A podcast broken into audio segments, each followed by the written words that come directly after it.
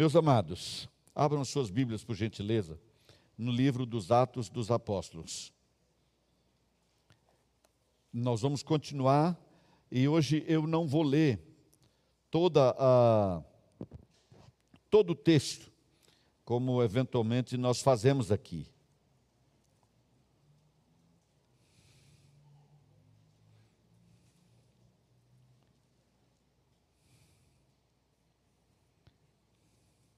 Nós estamos em capítulo 22, queridos.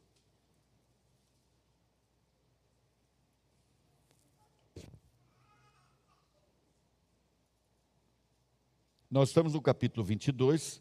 Nós estamos numa, é, é, na verdade, uma sequência dentro de uma sequência. Porque nós estamos pregando sobre o livro dos Atos dos Apóstolos. Mas nós chegamos a esse momento em que Paulo está em Jerusalém, e agora esses oito últimos capítulos tratam da experiência dele, da vivência dele nesse momento. Trata do tempo em que ele passou em Jerusalém. Ele vai apresentar a sua defesa várias vezes. Eu acho que umas cinco vezes ele vai ter que se defender. E nós estamos caminhando com ele nesses momentos, até chegarmos com ele também em Roma. É uma viagem. E, mas é muito importante entendermos tudo isso que está acontecendo aqui, queridos, porque o Espírito Santo não mandou registrar isso só para que constasse a história da vida de Paulo. Tem algo para ensinar à igreja e algo para hoje. É, eu não vou ler um versículo especificamente, eu vou fazer menção de alguns versículos à medida que fomos ministrando a palavra. Nós já ficamos, em primeiro lugar, com essa palavra abençoada do pastor Luciano. Ele a trouxe hoje de forma um pouco mais alongada pela manhã e eu pedi que ele trouxesse essa palavra a esses diáconos e diaconisas em experiência porque nós entendemos que é bastante pertinente. Fico feliz de ter estado aqui hoje pela manhã e ouvido Deus falar comigo por meio do pastor Luciano. Foi uma grande benção. Realmente foi uma grande benção. Tem sido assim aos domingos pela manhã, uma reunião após a outra. Mas, queridos, no capítulo 22, a partir do versículo 22, vocês se lembram, queridos, na semana passada que Paulo teve permissão para se dirigir ao público. Ele estava subindo a escada da Fortaleza Antônia, e na hora que ele estava subindo ali, ele pediu para se expressar, o comandante deixou, ele falou em língua hebraica, todo mundo o ouviu, até o momento em que ele falou a palavra gentio, que é um não judeu. Quando ele falou essa palavra, houve uma nova reação, a loucura recomeçou. A loucura religiosa, a insensatez da religiosidade desprovida de Deus, começou novamente. Então eles começaram a gritar, olha o que eles gritaram no versículo 22: Tira tal homem da terra, porque não convém que ele viva. Como alguém pode dizer isso e dizer que está falando em nome de Deus? Agora presta atenção no que vai acontecer, porque aqui nesses primeiros acontecimentos, nós temos as duas primeiras lições para hoje à noite. Queremos deixar algumas. A primeira delas, queridos, é a seguinte: quando você tem à sua disposição, você que é discípulo de Jesus, você que tem compromisso com a palavra de Deus, tem à sua disposição uma arma, mesmo que não pareça uma arma, como é que eu diria isso? Uma arma própria da sua religiosidade, digamos assim. Eu não quero dizer espiritual, porque eu não quero reforçar essa dicotomia de que algo é espiritual, algo não é espiritual. Na nossa vida tudo é espiritual, porque Deus habita em nós. É isso que a palavra do Senhor nos ensina. Não é menos espiritual varrer a casa do que orar na igreja. Não é menos espiritual você exercer o teu trabalho, a tua profissão para o sustento da tua família. Não é menos espiritual do que cultuar aqui hoje à noite. Tudo é espiritual. Jesus nunca fez essa distinção. Mas quando você tiver armas humanas, digamos assim, talvez assim a gente entenda melhor. Armas humanas à tua disposição, que você puder usar e forem lícitas, em favor do propósito para o qual Deus te pôs nesse mundo como discípulo de Jesus, então use essas armas. Se elas forem lícitas, use-as. E aqui ele vai usar o seu primeiro argumento. Ele vai exigir o cumprimento dos seus direitos. Por causa desse, dessa palavra de que esse homem não viva, os romanos fizeram o que eles gostavam muito de fazer, e a gente pensa que eles gostavam mais do que qualquer outro. Não. os, os religiosos judeus gostavam ainda mais do que eles. Mas os romanos resolveram bater em Paulo. Ordenou o comandante que Paulo fosse recolhido à fortaleza e que, sob açoite, olha só a injustiça aí, sob açoite fosse interrogado para saber por que motivo assim clamavam contra ele. Vejam vocês, a tortura lá era uma prática comum. O que ele disse foi: leve esse homem para a cadeia e tortura ele até ele abrir o bico. Ele vai ter que dizer por que querem tanto que ele morra. Pensa que insensatez. Né? Uma pessoa acusa, antes de confirmar se a acusação é verdadeira, ele bate no acusado, para o acusado dizer por que, que o estão acusando. Pensa que loucura. Entretanto, queridos, havia mais direito. No direito romano, as pessoas eram tratadas com mais justiça, eventualmente até com mais equidade, do que no sinédrio, que em princípio tinha como lei, como constituição, o Velho Testamento. Veja que loucura. Mas aí o comandante diz: pega Paulo, tortura, bate nele até ele falar por que querem, por que querem matá-lo. Aí Paulo usa a arma que ele tem a seu favor, a sua condição de cidadão romano. Versículo 25. Ser-vos-á porventura lícito açoitar um cidadão romano sem estar condenado? Irmãos, o que Paulo fez foi usar a lei que existia a favor dele, mencionar essa lei. Você não pode bater em mim sem eu ser um cidadão condenado. Ele nem discute se era justo ou não bater num condenado. Mas a lei dizia que, não podia, que eles não podiam surrar alguém sem, sem ser condenado, porque talvez ele seja inocente. E ele diz: Eu quero o meu direito. Querido, a lei existe também em seu favor. Eu estou dizendo isso porque não é incomum que um crente ou outro diga assim: está na mão de Deus, não vou fazer nada. Você tem que fazer. Eu me lembro de um, um senador, jurista italiano, Norberto Bobbio, e um outro jurista é, alemão, Rudolf von Iring. Quando eles tratavam sobre o direito, o que eu mais gosto é a era dos direitos, ele dizia assim: nunca abra mão dos seus direitos. Porque se você abrir mão do seu direito, você está abrindo mão do direito de todo mundo. Não é pelo quanto, não é pelo valor monetário da sua causa, é porque é o seu direito. Você, eventualmente, pode dizer assim: eu abro mão, essa pessoa me roubou, ela fez tudo isso para mim, eu largo para lá. Por quê? Deus já me deu muito mais dinheiro do que o que ele levou, já me deu muito mais. Só que aí, quando tiver outro que não tem tanto quanto você tem, vai ficar sem o pouco que tem, porque você não exerceu o seu direito para impedir que a roda, que o rolo compressor da injustiça venha sobretudo sobre os mais fracos. É por isso que você não abre mão dos seus direitos. E Paulo dizia: Eu tenho direito, sou cidadão romano, eu não abro mão. O que a Bíblia ensina é que, se algum dia eu der um, um golpe na Ieda, a Ieda deve procurar um irmão ou irmã para ser juiz entre nós. E se eventualmente ela sofrer algum dano, Paulo diz assim: então sofra o dano. Mas não pegue o seu irmão, que seja irmão de fato, e não faz de conta de irmão, porque a própria Bíblia fala sobre isso, que é aquele que diz que é crente, mas vive como ímpio. Mas se é de fato um irmão, não o leve para um juiz ímpio para julgar a sua causa. É isso que a Bíblia diz. Mas a lei é para você também, querido. Se tem dúvida disso, faça o mal para ver. E você vai ver que eles vão cair com a lei na tua cabeça.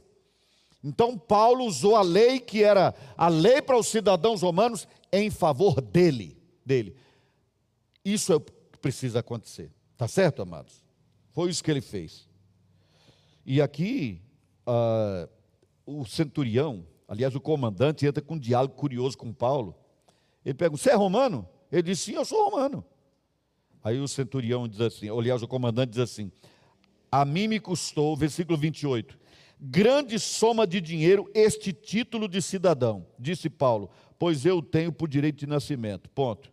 Custou nada, eu sou cidadão. Ah, eu tenho dinheiro, eu sou o cara, eu pago.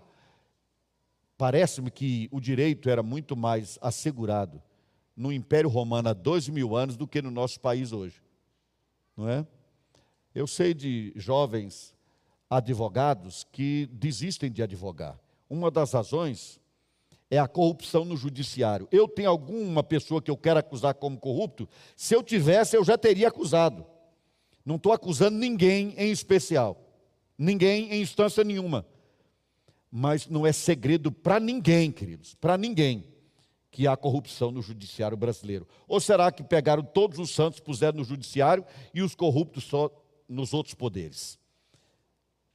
No Império Romano, eu sou cidadão romano, nasci cidadão romano, não tive que comprar esse título, eu nasci assim. Ponto. Era uma arma que ele tinha em favor dele e usou. Use também. Use, querido. Faça isso. Não só por você, faça sobretudo pelos que não têm condições como você de eventualmente assumir o prejuízo. Não estou falando só de prejuízo financeiro, não. Eu estou dizendo, vou dar um exemplo para vocês.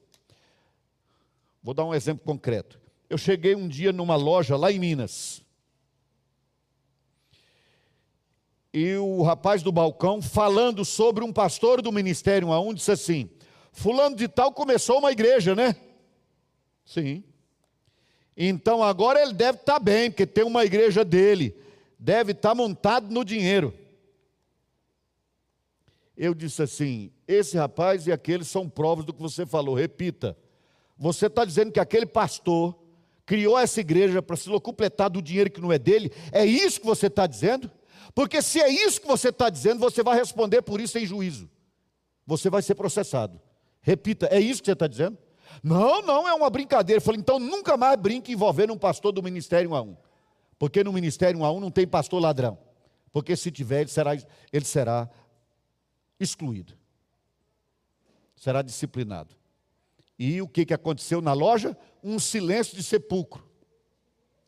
Todo mundo olhando um para o outro, todo mundo calado. Lá me conhecem com outro nome, não é como me chamam aqui. E aí alguém de lá dizendo, é o fulano, dizendo em relação a mim, como se eu tivesse bravo. Eu disse, não, tem nada disso.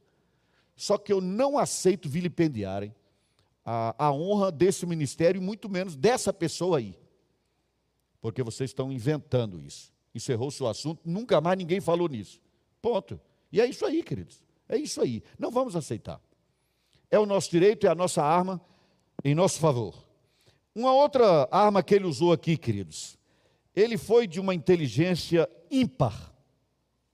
E a gente tem que pensar nisso, irmãos. A palavra, o Senhor Jesus ensinou que nós devemos ser simples, como as pombas. Sabe por que, que a pomba é simples, irmãos? Eu imagino que é por isso que ele disse: a única ave que abaixa-se para beber água e não levanta a cabeça. Ele é como aqueles que foram dispensados por Gideão. Ela abaixa a cabeça e fica bebendo lá o tempo todo.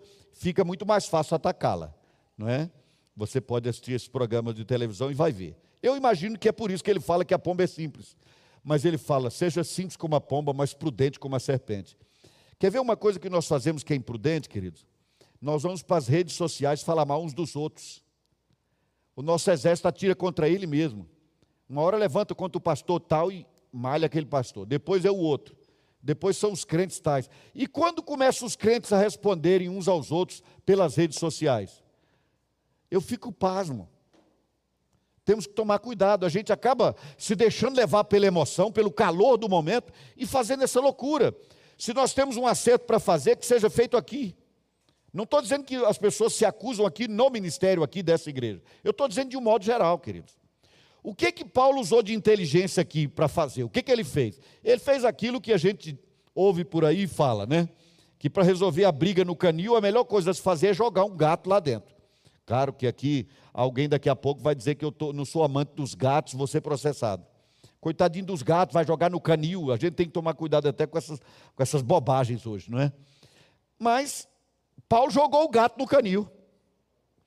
Porque quando, veja irmãos, que mais de uma vez ele começou o seu diálogo chamando todo mundo de irmãos. No início do versículo 2 ele começa assim, irmãos e pais, irmãos e pais. Aqui de novo, Paulo sempre fala irmãos. No versículo 1 do capítulo 23 ele diz varões e irmãos. Aí começa a falar. Na hora que ele começa a falar, o sumo sacerdote mandou bater na boca dele. O comandante tinha mandado bater nele. Mas não foi louco, ninguém foi doido bastante para fazer aquilo a um cidadão romano. Mas ele, como cidadão de Israel, apanhou na boca, bateram na boca dele, quando ele fez uma saudação inicial. Por fazer uma saudação inicial. Com quem é que já tinham feito isso antes de Paulo, queridos? Com Jesus. Bateram em Jesus também.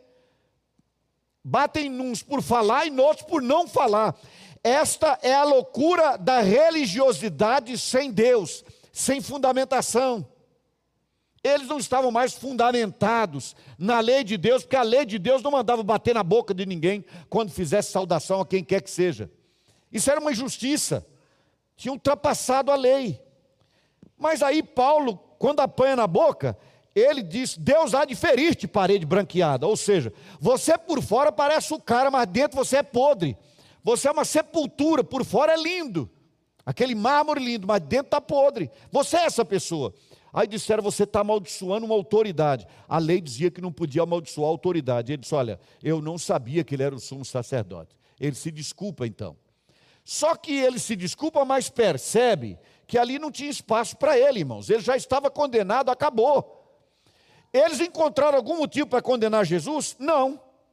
Tinha um motivo para condenar Paulo? Também não. Porque quando querem fazer o mal, não precisa de motivo.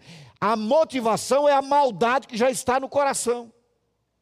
E aí, Paulo, percebendo isso, olha, gente, eu na verdade estou sendo julgado por umas coisas muito comuns. Vejam lá comigo, no capítulo 23 agora, o versículo de número 6.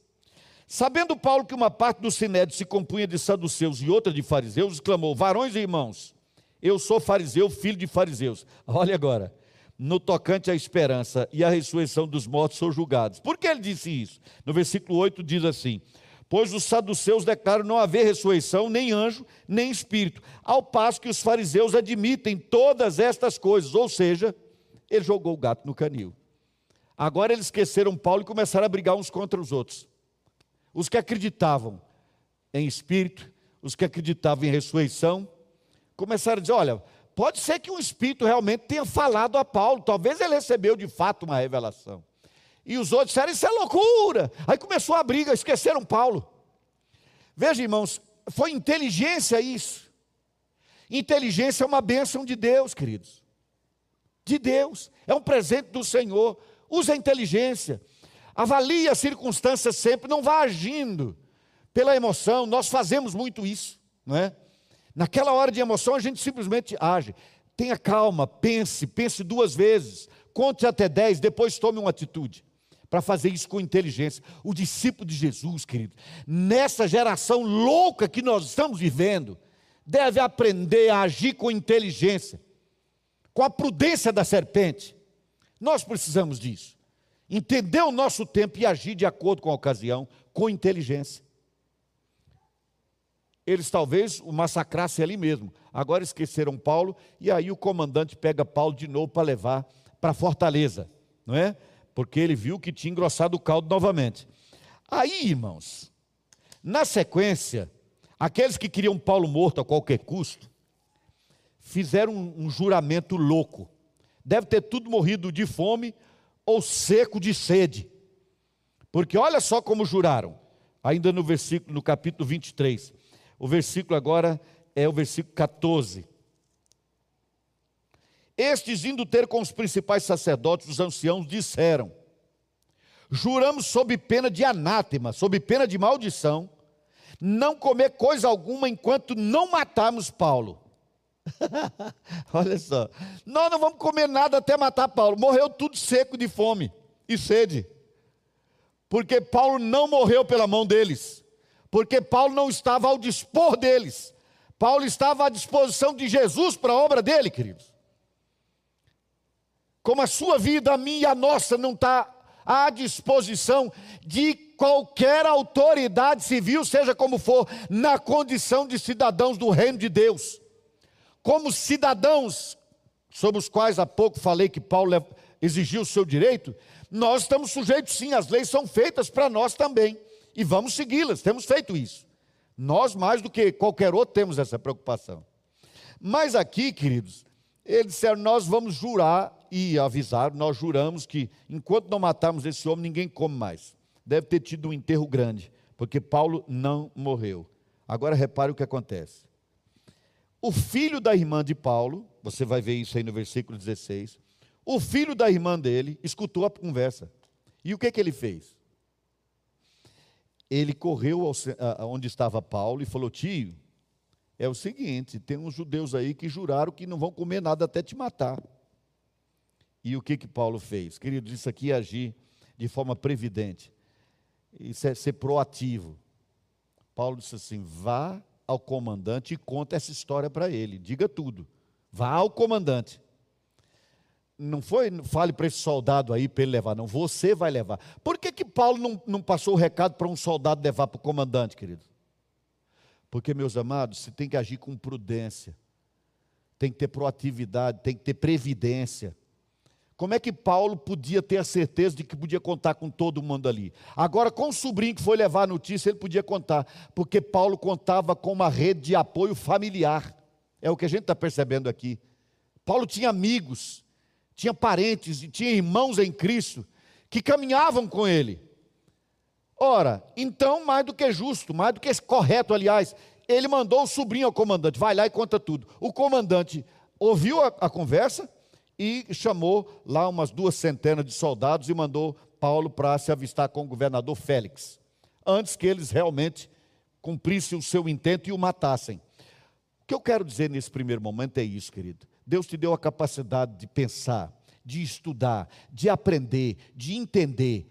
Gaste menos tempo com bobagens, gaste menos tempo com, com, com rame-rame de internet e tome tempo lendo leia, informe-se, saiba das coisas. Saiba das coisas.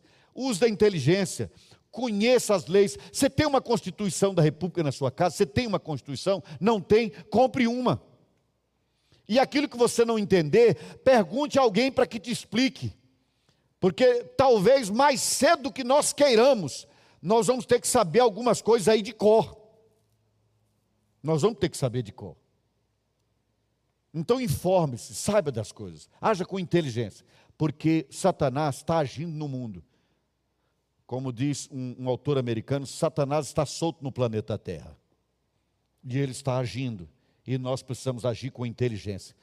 Não estou dizendo a vocês que nós vamos conspirar contra todo mundo que não é crente agora e você vai desconfiar de todo mundo no seu trabalho. Talvez um dos homens, talvez não, com certeza, um dos homens mais honestos com quem já convivi na minha vida foi um ateu presidente de um partido político, com o qual não caminho, mas ele era um homem reto, era um homem íntegro, era um homem com quem eu tinha um bom relacionamento. Mas naturalmente eu sabia de uma coisa: ele não tinha o coração nas mãos de Jesus como você tem. É isso que eu estou dizendo. Fique atento, fique alerta, use as armas que Deus te der. Agora, queridos, vamos finalizar essa reflexão de hoje com um outro aspecto que eu quero levantar para vocês. E aqui é no versículo 11. Na noite seguinte, quando ele aconteceu a celeuma toda, na noite seguinte ele agora já está na fortaleza, na área do templo, Fortaleza Antônia, para quem conhece a área ali. Na noite seguinte, o Senhor, pondo-se ao lado dele de Paulo, presta atenção nisso, irmãos. Você está notando que o Senhor aí está em maiúsculo? Porque foi Jesus que foi estar com ele o Senhor se pôs ao lado dele. O apóstolo Paulo já tinha declarado que quando ele estava no templo, o Senhor apareceu para ele, pois agora ele veio novamente falar com ele. Na noite seguinte, o Senhor, pondo-se ao lado dele, disse: Onde é que Paulo estava, irmãos? Numa fortaleza, meus amados. Não há fortaleza construída por homens edificada pelo inferno, por quem quer que seja que impeça Deus de assistir os seus embaixadores que estão a serviço dele. Nada pode impedir Deus de assistir aos seus servos. Lá fora eles estavam se matando, fazendo planos para matar Paulo. Paulo estava em tese protegido por uma fortaleza humana, uma edificação, uma construção forte, paredes largas, mas essa não era a sua verdadeira fortaleza. A sua cidadela, A sua fortaleza de fato era Jesus. Deus é a nossa fortaleza, é o que diz a palavra do Senhor, queridos. Deus é o nosso lugar seguro. Sob a destra de Deus é onde nós estamos efetivamente seguros. Vou relembrar você o título de um livro muito bom. O autor nem tanto, mas o livro é razoável. Na mira do inferno, mas sob a proteção de Deus. Nós estamos sob a proteção de Deus. Nós estamos sob a proteção de Deus. Lembra disso? Lembre-se disso. É muito importante saber disso, queridos. Nada pode impedir, nada, que Deus dê assistência, esteja presente na vida dos seus servos. Em eh, Mateus capítulo 28, versículo 20, o Senhor fez essa promessa para você: Eis que estou convosco, todos os dias, até a consumação do século. Amanhã tem um, um pastor em Belo Horizonte que vai prestar depoimento. Jesus estará com ele. Jesus estará com ele. O advogado dele estará com ele, porque João diz que Jesus é o nosso advogado. O advogado dele já está acertado. Com um detalhe: é um advogado incomparável. E o preço dele é alto, mas já foi pago, aleluia. Não tem que pagar nada. É um advogado que te assiste de graça toda a confusão acontecendo, Paulo está dentro de uma fortaleza, mas o Senhor põe-se ao lado dele. Outra verdade importante, queridos: não há poder que impeça Deus de realizar as suas determinações, a sua vontade soberana. Eu vou lembrar vocês, lendo no capítulo 19, queridos, para relembrarmos, nós já passamos por lá, que Paulo tinha um desejo no coração, se lembra? Paulo dizia assim: Senhor, eu quero passar, se possível, eu quero passar por Jerusalém. Eu quero ir, ir, até lá, Senhor, se possível. Mas agora eu vou lembrar a você o seguinte: naquela ocasião, quando eu preguei sobre esse texto, eu disse às vezes, irmãos, Deus entende que não é para acontecer, então é uma possibilidade, não é uma certeza. Mas Deus ouve o coração dos seus filhos. Deus estava atento ao desejo do seu servo. Toda a luta acontecendo, e ele, ó, se der, Senhor, eu queria ir a Jerusalém, mas eu também quero ir a Roma, eu quero levar a palavra a Roma. Capítulo 19, versículo 21. Cumpridas estas coisas, Paulo resolveu no seu espírito ir a Jerusalém. Olha só. Resolveu no seu espírito ir a Jerusalém, passando pela Macedônia e a Caia, considerando, depois de haver estado ali, importa-me ver também Roma. Deus está construindo, queridos, Deus está fazendo, como disse o pastor Luciano. Às vezes, querido, a gente olha em volta da gente e pensa assim: meu Deus, o mundo está desabando na minha cabeça. Não é possível, não está dando certo, nada está dando certo. Por que, que não acontece? Fica firme, não desanime, mantenha a esperança, esteja certo de que Deus está cuidando. Lá atrás ele só tinha um intento, no seu espírito dizia: ou oh, se eu pudesse ir a Jerusalém, visitar tal e tal lugar, e depois também finalmente ir a Roma, eu queria ir a Roma. Olha que interessante, queridos. E aqui agora, o que, que nós temos escrito aqui nesse, nesse versículo 11? Primeiro diz coragem, falo sobre isso já. Mas o Senhor, pondo-se ao lado dele, diz assim: Pois do modo, porque deste testemunho a meu respeito em Jerusalém, assim importa que também o faças em Roma. Aleluia. Paulo estava onde? Jerusalém, onde ele sonhava estar. Para onde Paulo queria ir? Para Roma. Certamente ele preferia ir num, num barco, numa embarcação luxuosa. Como é que ele foi para Roma, irmãos? Preso. Mas em algum momento ele diz: Eu, prisioneiro de Roma, eu, condenado do Império Romano, nunca Paulo escreve a Timóteo e diz assim: Timóteo, não se envergonhe das minhas cadeias. E ele diz o quê? Eu, prisioneiro de Cristo. Eu sou prisioneiro de Cristo. Porque a determinação na minha vida é Cristo que dá. E Cristo quis que eu viesse de Jerusalém até Roma dessa forma. Mas aí diz assim: como é que a gente sabe disso? Aqui diz uma coisa, uma, uma palavra difícil, queridos. Do modo como você deu testemunho em Jerusalém. Que modo, hein, irmãos? Primeiro levou uma sua, Depois queriam bater nele de novo. Depois, quando ele fala, leva uma bofetada na boca. E o que, que ele continua fazendo? Dando testemunho. Dando testemunho. E foi assim até chegar em Roma, amados. Foi assim, ele foi preso. Ninguém o ouvia. Vocês vão ver na continuação da história. Mas eu vou relembrar isso.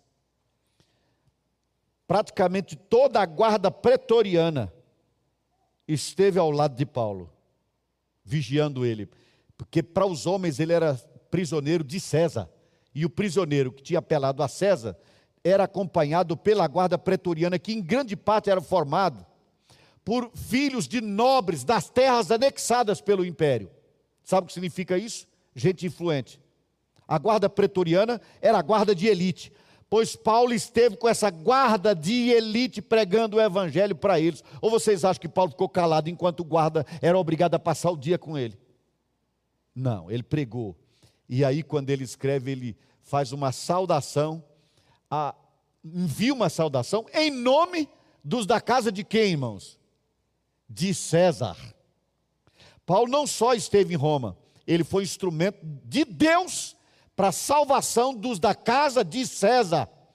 Mas quando a gente olha para esse homem, quem é que apostaria um centavo que ele entraria lá no coração do império, para levar o evangelho à casa de César. Eu não apostaria nisso. Mas ninguém impede o agir de Deus. Deus ouviu o coração daquele homem e determinou que ele iria a Roma. E ele avisou para ele. O Senhor fez esse desafio. Agindo eu, quem impedirá? Deus faz o desafio. Se eu, Deus, estou agindo, quem pode impedir? É o desafio do Senhor. Meus irmãos, Deus escolheu abençoar a sua igreja e as portas do inferno não prevalecerão contra ela. Podem fazer o que bem quiserem, o inferno pode se levantar, esbravejar, espumar contra a igreja do Senhor e ela vai continuar. O liberalismo teológico não vai acabar com a igreja. A permissividade não vai acabar com a igreja. Rasgar parte da Bíblia para colocar pastora lésbica como pastora e pastor homossexual nos púlpitos não vai acabar com a igreja, porque a igreja é de Jesus. E ela vai continuar na sua marcha vitoriosa, eventualmente debaixo de vara, apanhando, sendo surrada, nas cadeias, nos porões, mas ela nunca vai parar até a volta do Senhor. E eu finalizo, queridos, dizendo o seguinte: não há opressão desse mundo que faça acovardar o servo de Deus, que entendeu o chamado de Deus e está a serviço do reino de Deus. Não há opressão, não há problema, não há dificuldade, não há oposição que o faça acovardar-se. A palavra do Senhor para Paulo foi essa: Paulo, coragem, tenha coragem. Quando é que você tem que dizer para uma pessoa que ela tem que ter coragem, queridos? Quando o perigo é iminente, quando é problema certo pela frente, quando a dificuldade já está de determinada. Quando ele fala coragem, podia dizer, você foi corajoso, aí ele estaria olhando para tudo que aconteceu. Quando ele fala coragem, ele está apontando para frente. Tem problema pela frente, Paulo ele teve que dar mais três testemunhos ainda e finalmente vai como prisioneiro para Roma. E em Roma, irmãos, ele teve muita gente para ajudar a defendê-lo. Chegando em Roma, os irmãos, a igreja se levantou, o irmão Paulo está aí, vamos levantar uma oferta para contratar um bom advogado para o nosso irmão Paulo. Isso aconteceu? Não. Quando ele escreve a Timóteo, final da segunda carta, ele diz assim: Timóteo, na minha primeira defesa, Olha que impressionante, irmãos.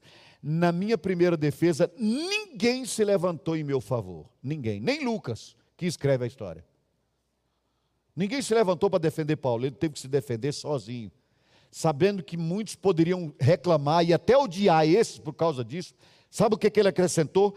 Que isto não lhe seja posto em conta. Não ponha isso na conta da igreja. Ou seja, eu já perdoei todo mundo. E aí ele diz que o Senhor, o Senhor, não os homens, o livraria de toda obra maligna e o levaria a salvo para o reino celestial.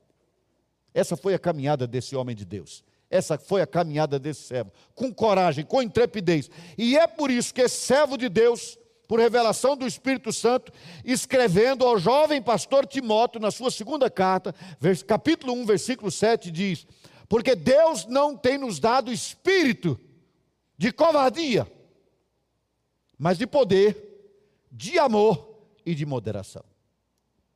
É assim que nós vamos continuar na nossa marcha vitoriosa, queridos. Não com covardia, não com medo, não com receio dos homens. Não, nós estamos a serviço de Deus. Mas nós vamos exercer poder, porque recebemos do Senhor esse poder.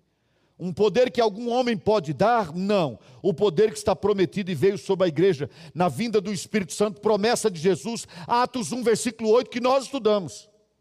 Recebereis poder, é a mesma palavra, dinamis, que dá origem à palavra dinamite, para vocês terem a ideia de explosão de poder que é.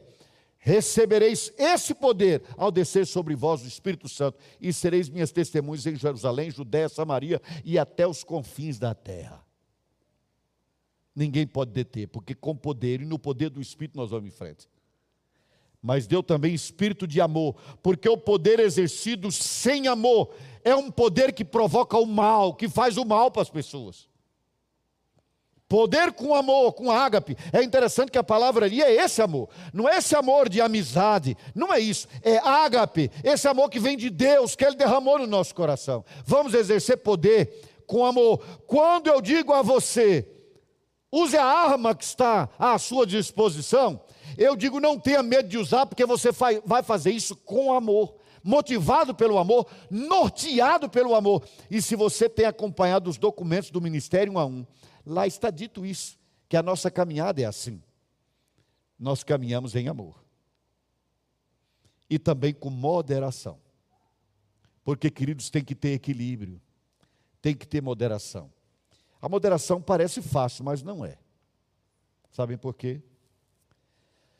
Até estando aqui pregando em algum lugar, eu posso deixar que as emoções tomem conta. E as minhas palavras podem se tornar tropeço. Pode se tornar um, uma palavra que não deveria ser dita, levado pelo momento, no afã de se fazer entender ou de convencer. Eu estou usando o púlpito como exemplo, para dizer que no cotidiano nós corremos esse risco o tempo todo, queridos. E como é que a gente resolve isso? Gálatas 5, 22. Uma das manifestações do fruto do, do fruto do Espírito Santo é domínio próprio.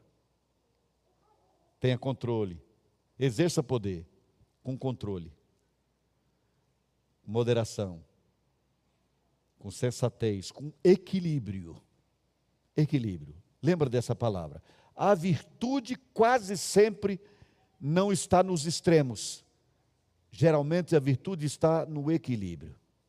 Nosso país está precisando de moderação. Nosso país está precisando de equilíbrio. Equilíbrio. Não tem aqui, nós não somos um país do capeta contra Deus. Não é isso. E está parecendo que é. Nós temos que ter equilíbrio nesse momento.